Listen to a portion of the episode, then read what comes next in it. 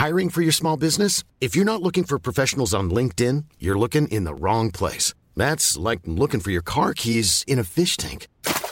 LinkedIn helps you hire professionals you can't find anywhere else, even those who aren't actively searching for a new job but might be open to the perfect role. In a given month, over 70% of LinkedIn users don't even visit other leading job sites. So start looking in the right place. With LinkedIn, you can hire professionals like a professional. Post your free job on linkedin.com slash people today.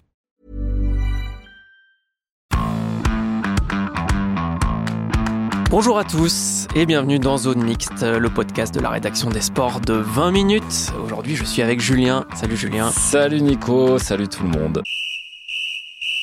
On va parler cette semaine d'un club qui va bien. Ouais. Un club en pleine santé. D'un club où tout roule et où les planètes sont alignées, comme on dit, mais dans le mauvais sens. Avec une gestion euh, voilà, qui fait envie, efficace. On va parler de l'OL. Oh là là, quel, quel, Donc quel là, on est au lendemain de ce match en retard euh, qui a été disputé. Une belle petite défaite 3-0 au Vélodrome. Contre l'OM, le seul adversaire contre qui l'OL gagnait tous les ans jusqu'à encore euh, voilà, récemment. Mais même ça, bah, c'est fini quoi. C'est fini. Ça fait 7 points après 14 journées. Assez exceptionnel. Alors juste d'un point de vue statistique, dans l'histoire, c'est arrivé 7 fois, si on met la victoire à 3 points pour toutes les saisons. Alors déjà, ce n'est arrivé que cette fois. Que Imaginez sur 80 piges de Ligue 1, il y a eu que cette fois un dernier aussi mauvais que l'OL en termes de points. Et aucune de ces 7 équipes euh, ne s'est maintenue euh, en fin de saison. Donc euh, voilà, c'est encourageant. Qu'est-ce qu'on en dit de tout ça? C'est très encourageant, même si, alors, c'est vrai que ce qui peut raccrocher un peu un, un mini maigre espoir, c'est que effectivement, le nombre de points est famélique. Mais déjà, c'est une saison avec un barragiste, donc ça veut dire qu'il n'y a que deux descentes. Le CM peut encore se maintenir à l'issue du barrage avec la Ligue 2. Et que c'est vrai que ça avance pas beaucoup plus vite devant. Hein. J'enlève Clermont, qui va tout droit aussi. On peut avoir euh, Clermont, Lyon et Saint-Etienne en Ligue 2 l'année prochaine, et il y aura une forme, voilà. Tu vois, c'est toute une région solidaire. Ça, ça euh, Laurent Wauquiez parlera certainement plus des JO d'hiver euh, Ouais, il va- 2030 qui il- arrivent. Il va sucrer les subventions, plus de subventions. Voilà. Et c'est vrai que bon, bah, Lorient, c'est le barragiste actuel, c'est pas non plus la marade N'est qu'à absolue. 5 points. N'est qu'à 5 points. Par rapport à 7, c'est peu. Mais quand t'as marqué que 7 points en 14 journées, pour arriver à 12, il t'en faut bien 10 de plus. Les esprits chagrins diront qu'il faudrait quasiment gagner un match sur deux d'ici la fin de saison pour se maintenir, ce qui paraît une performance absolument hors de portée de cette équipe-là. Donc, euh, clairement, est-ce que Lyon, va tout droit? Là, en l'état actuel des choses, oui. La question qui se pose quand même quand on voit l'OL cette saison, c'est mais comment on a fait pour en arriver là c'est quand même incroyable. L'OL, euh, même sans parler des années d'or euh, dans les années 2000, mais euh, il y a trois ans, l'OL, c'est demi-finale de Ligue des Champions, même sur une saison spéciale, on est d'accord. Mais euh, ça fait que trois ans. Ça, fait que 3 ans, c'était l'été 2020. Et il a fallu, je dirais, que tout le monde euh, se retrousse les manches pour arriver à sombrer collectif. en aussi peu de temps. Et c'est vrai que ça, c'est assez remarquable, ça a souligné. Tout a été réuni parce que le déclassement, alors, il On est sent un déclassement progressif. Il est progressif, effectivement. Tu regardes le ça. classement, cette fameuse année de Ligue des Champions. C'est un peu une année un peu charnière parce que tu joues le titre et au final tu t'écroules et tu finis que quatrième, c'est-à-dire que tu vas pas en Mm. Ligue des Champions. Derrière huitième, puis septième. Voilà, là ça commence à jouer le ventre mou. De là, imaginez la saison que t'es en train de vivre. c'est ça surtout. Enfin, Euh, c'est quand même assez dingue. Mais si tu regardes ce qui s'est passé en coulisses, il y a une forme de logique à voir un club faire n'importe quoi, être sanctionné sur le terrain. Jean-Michel Aulas, on peut considérer que déjà les dix dernières années euh, marquaient une espèce de déclin progressif, gentillet. Voilà, c'est-à-dire que tu jouais plus les premières places, tu jouais encore avec des champions la Coupe d'Europe, mais tu voyais plus que les défauts du modèle. C'est-à-dire que tu avais encore des bons joueurs qui sortaient soit du centre, soit que tu allais chercher, euh, notamment au Brésil, et tu les vendais aussitôt. Hein, rappelons que la fameuse année de demi-finale des champions, bah, tu as un milieu de terrain, euh, Paqueta, Guimarães ou Semawar. Je vous laisse comparer avec le milieu de terrain actuel. Et c'est des joueurs, alors j'en ai voir qui est un cas particulier, mais c'est des joueurs que tu as mis dehors volontairement euh, pour renflouer les caisses. Voilà, disons qu'il y avait ce déclin-là, et tout s'est accéléré, je dirais. Là, on est passé sur la descente du tourmalet une fois que tu as vendu à, de Johnny. Ouais, mais même sur les dernières années, il était un peu plus préoccupé par ça. On a l'impression comment vendre son club. Il y avait un- une sorte de- de- d'exigence en moins de la part euh, d'Olas. Et que oui, évidemment, après, on en arrive donc à cette fameuse vente. La transition, la manière dont ça s'est fait, c'est catastrophique. Il y a eu beaucoup de jeux, euh, d'écriture, de la vente du club, Textor qui arrive, qui a finalement pas toutes les garanties, un premier passage devant la DNCG. Il s'attendait pas à ça. euh, effectivement, l'idée s'est quand même vite imposée que Jean-Michel Aulas a vendu un guignol. Et John Textor, en quelques mois de présidence, parce qu'en fait, il est vraiment aux manettes tout seul depuis la fin de saison dernière, parce que Jean-Michel Aulas était quand même encore le président actif l'année dernière. Et c'est vrai qu'il peut déjà être sur le podium des pires dirigeants du foot français, et probablement à la première place s'il arrive à faire descendre l'OL. Mais la somme de mauvais choix depuis l'été dernier est quand même assez conséquent. Donc il y a eu ce passage à la DNCG mal préparé, parce qu'au fond, bon, la DNCG, alors on va dire les pros euh, ou les anti-Olas plutôt diraient que Jean-Michel Aulas avait la DNCG dans sa poche et puis que de toute façon, quand il arrivait, il avait déjà les ventes sur trois ans en disant Barcola c'est ans en mois de juin, euh, Loukeba c'est ans. Et c'est vrai que Textor est arrivé lui en disant bah moi je vends personne. Sauf qu'à la DNCG, on lui avait expliqué que déjà, visiblement, euh, ses garanties bancaires suffisaient pas, qu'il allait falloir vendre. Et je crois un des premiers malentendus, c'est qu'entre son discours parce qu'Olas disait on n'a pas besoin de vendre, mais tout le monde savait bien que c'était juste un jeu de négo.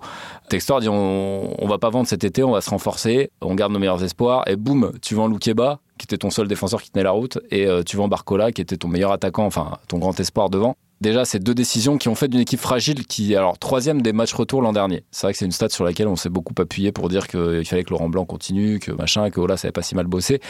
Mais c'était très fragile. Et tu perdais un match, il y avait trois points en moins, tu étais d'un coup dixième de la phase retour. Et t'enlèves deux joueurs, très important et tu te rends compte que ben, l'édifice quasiment s'écroule. Parce que bah, si la casette marque autant de buts l'année dernière, c'est parce qu'il a Barcola à côté de lui. Voilà, hein. Et euh, clairement, tu commences la saison avec un mercato. ah, on a repris les noms là, c'est quand même assez hallucinant. Euh, voilà, c'est assez exceptionnel. Alors, qui on prend cet été, Julien l'OL Alors, euh, alors parce que là, bon, on en parlera peut-être un peu plus tard. L'OL a des sous pour le mercato de janvier. Mais rappelons quand même qu'il en avait un peu quand même, malgré tout, pour le mercato de cet été. Et il a fait absolument n'importe quoi. Alors, on enlève Noama, qui était un énorme coup. particulier. Voilà, qui est un peu jeune avec ses défauts. Bon, c'est un prospect européen. C'était plutôt. Euh, on peut parler officiellement de comment l'OL l'a acheté. on rappelle juste, de... acheté officiellement par Molenbeek pour le prêter direct à l'OL, un montage euh, magouille absolu, euh, horrible du foot d'aujourd'hui.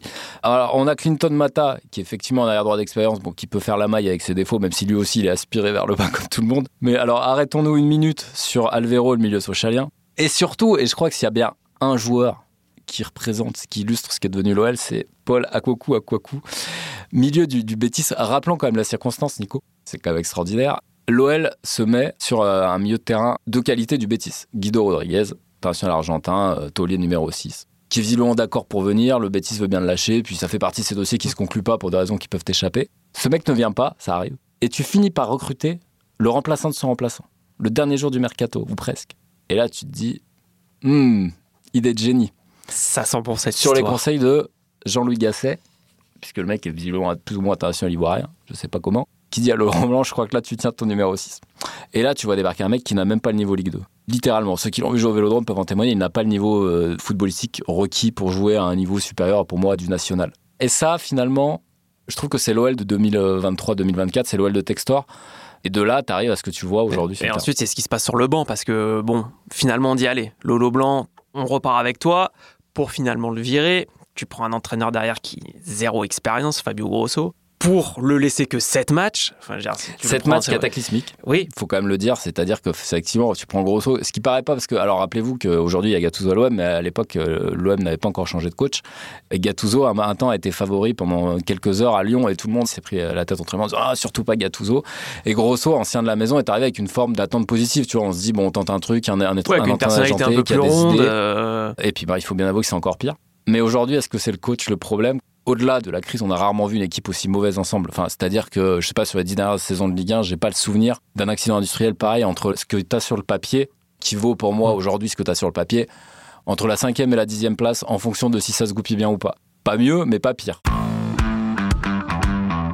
La saison, elle est vraiment pourrie, genre à Lens. Parce qu'à Lens, tu fais un bon match, avec le euh, Pierre hein. Sage. Voilà, Honnêtement, tu fais un vrai bon match et tu t'en sors avec une défaite, tu sais pas trop comment quand ça tourne comme ça, ce genre de match, tu te dis non, mais c'est pas possible. Mais sauf que déjà, si tu faisais que des matchs comme à Lens, tu pourrais peut-être dire que c'est possible. Mais, mais le problème, c'est que derrière, tu vas jouer à Marseille, qui est pas non plus euh, flamboyant cette saison, et euh, tu n'existes pas. Et encore une fois, il y a des individualités qui ne devraient pas être sur ce terrain-là, et tout le monde est très en dessous de ce qu'il est capable de faire. Cher qui est abominable. Yolo disant rigolant, il a la moitié d'un cerveau de Ben Arfa, je commence à le croire. Euh, la casette, euh, il est dépressif. Lovren, euh, il a, avant, il avait les Chirac, sont plus là, Tolisso. Lopez, il plonge de partout, il fait plus un arrêt. En fait, tout le monde joue à 50% de son potentiel à peine. On voit mal ce qui pourrait bien se passer, alors même que, et c'est peut-être la seule chose positive, c'est que Textor, après avoir longtemps fait n'importe quoi, commence à structurer le club de façon. Je te laisse nous dire un mot euh, sur la direction sportive et la cellule de recrutement. C'est une sorte de translation depuis Marseille vers, vers, l'OL. Parce qu'on a beaucoup reproché à Textor de gouverner seul depuis qu'il a lourdé Jean-Michel Aulas, dont tout le monde voulait le départ aussi. Rappelons que Jean-Michel Aulas, il y avait quand même une espèce d'atmosphère de, fin de règne qui durait. il était temps, pour ne pas gâcher un héritage qui était quand même, quoi qu'on en dise, conséquent, de partir. Et je pense même qu'il est parti trop tard et pas avec l'image euh, qui était la sienne il y a encore, euh, allez, 5-6 ans. Et là, enfin, voilà, on sent un président qui gère quatre clubs en même temps, rappelons-le. Hein. Euh, enfin, pas Crystal Palace qui n'est que minoritaire, mais il gère Botafogo qui vient de perdre le titre après avoir longuement été en tête du championnat brésilien. Il gère Molenbeek en Belgique. Et là, bon, voilà, il décide de structurer le club, c'est-à-dire qu'il va chercher un directeur général, ancien de l'équipe, c'est ça, hein, Laurent Prudhomme. Mmh. Il va chercher David Friot à l'OM avec tous les recruteurs pour avoir un directeur sportif. David Friot passé par Saint-Etienne.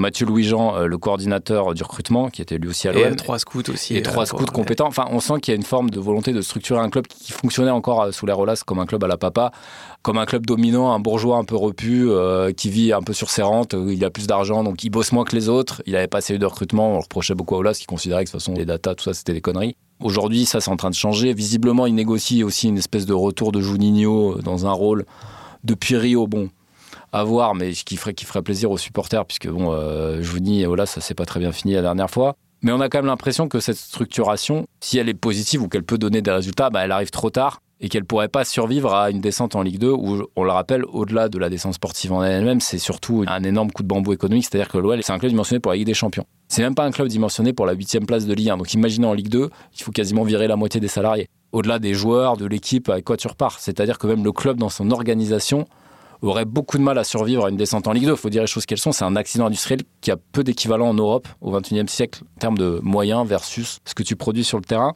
Ouais, ouais, bah c'est le dernier espoir. C'est cette nouvelle structure avec, a priori, 50 millions pour recruter cet hiver. À Lyon, on se dit, ça peut encore le faire. Le problème, c'est que si, au moment du mercato, tu as 10 points, est-ce que ça servira à quelque chose Il y a ça, il y a l'idée encore tu peux aller chercher un coach parce que Pierre Sage, tout le monde dit, il a des idées, là, ça, mais enfin, tu survivras pas à deux défaites d'affilée comme ça. Et surtout, il faut gagner des matchs, à un moment, faire des points, tu peux pas juste dire. Et puis, c'est un signal que t'envoies au vestiaire parce que le vestiaire a lourd des gros sauts quand même parce qu'ils disent, oh, on n'en veut plus. Derrière, tu mets Pierre Sage, ils sont bien contents, mais ils gagnent pas un match quand même.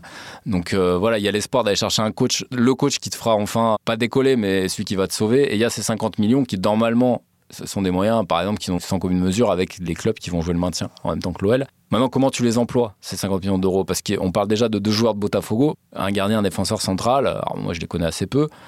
Ils vont arriver après avoir paumé le championnat brésilien. Ils ont plus gagné depuis trois mois. Euh, et puis les Brésiliens qui arrivent en janvier, faut arrêter. Enfin, faut prendre des mecs qui peuvent euh, être efficaces tout de suite, quoi. Et qui va arriver Qui accepte aujourd'hui d'arriver dans un bourbier pareil. On va dire de joueurs de haut niveau. Hein. Tu peux recruter des mecs. On l'a bien vu l'été dernier, il y a toujours des mecs pour venir. Mais pour recruter des joueurs à valeur ajoutée qui vont te permettre de te sauver, et de sauver le club. Parce qu'encore une fois, tu sens que si tu te sauves cette année, tu vas peut-être pouvoir repartir sur un autre cycle derrière, reconstruire quelque chose. Mais avant ça, encore et ceux qui disent on peut reconstruire, on descend Ligue 2, on remet tout à zéro et on remonte. Mais non, Bordeaux, on voit bien que euh, Bordeaux, c'est catastrophe. Saint-Etienne, ça va être compliqué. Je, veux dire, la, Ligue 2, euh, remonter tout de suite. Soit vous remontez la première année, mais même Lyon, ça, je veux dire, euh, au-delà du fait que c'est très difficile de remonter la première année, les moyens économiques. Enfin, les clubs qui remontent tout de suite, c'est ceux qui sont calibrés Ligue 2, c'est Metz, enfin, ce genre de clubs qui, font l'habitude. honnêtement, aujourd'hui, je dirais pas que c'est le dépôt de bilan s'y descendent. Mais encore une fois, je trouve que le football est juste sur Lyon, parce que quelque part, tu es sanctionné d'une gestion euh, abracadabrantesque. Mais pour ceux qui se réjouissent à la fois en disant bah euh, tant mieux ça leur fera les pieds ou les supporters lyonnais qui se disent bah on va repartir euh, de plus bas ça nous fera pas de mal après tout l'air Olas se bâtit sur la Ligue 2 hein. Olas quand il reprend le club il, il part de Ligue 2 je trouve que sur le foot de 2023 pour moi ça marche plus comme ça et que si tu descends déjà t'es pas prêt de remonter et peut-être qu'effectivement le club va péricliter et que tu pars sur 10-15 ans de Ligue 2 il faut aussi l'envisager comme ça tu peux pas juste voir le club couler en disant bah c'est la vie, c'est comme ça. Non, sur un club de cette dimension-là, même pour le, foot français en, lui-même, ce serait quand même une, vraie mauvaise nouvelle, je pense. Après, euh, aujourd'hui, à un moment donné, euh, bah, il se passe ce qui se passe. Encore une fois, la lanterne rouge, elle est méritée. C'est la pire équipe de championnat, de très très loin. Il y a rien, il y a rien dans cette équipe.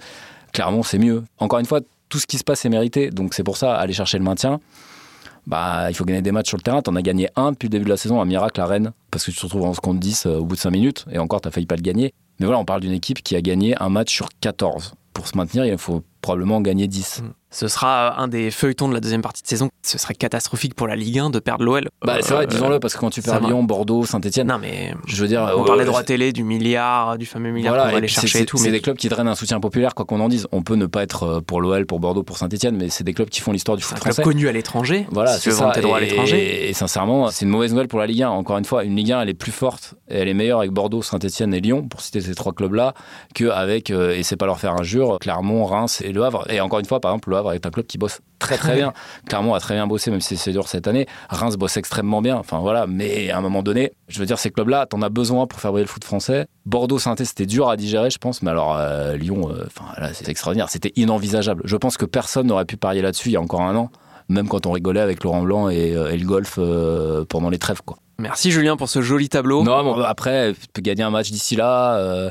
Encore une fois, tant que ça décroche pas, l'avantage, voilà, c'est que tu pourrais aujourd'hui, dans une Ligue 1 normale, être à 10 points déjà. Auquel cas, ce serait mort. Ouais, Vraiment ouais. Strasbourg, Toulouse, Montpellier, ça Voilà. Aujourd'hui, il y a devant encore non un peu plus, de faut- place, mais attention, hein, Mm. si tu gagnes pas un match d'ici la trêve et il suffit que euh, tu perds contre Toulouse déjà, bah, d'un coup Toulouse est 10 points devant, ce qui est une différence abyssale quand tu joues comme l'OL aujourd'hui. On dit feuilleton, oui et non, hein, ça peut être fini très rapidement, dans le sens où bah, euh, tu peux être quasiment en Ligue 2 au mois de mars. On assiste à un naufrage en silence, euh, ça fait un peu de peine quand même. Voilà. Qu'on soit lyonnais ou pas, je trouve que ça fait un peu de peine. Eh bien, on va Merci, s'arrêter Nico. là pour aujourd'hui. Ouais. Merci à vous pour votre écoute. On se retrouve très bientôt pour un nouveau podcast. Vous pouvez nous suivre aussi euh, sur Twitch tous les jeudis après-midi. où On a des invités JO et des débats sur euh, l'actu du sport. Tout à fait. Merci Nico, merci à vous et on se retrouve euh, bah, le plus vite possible. Eh oui, à bientôt. Salut tout le monde. Ciao tout le monde. On ne va pas se quitter comme ça.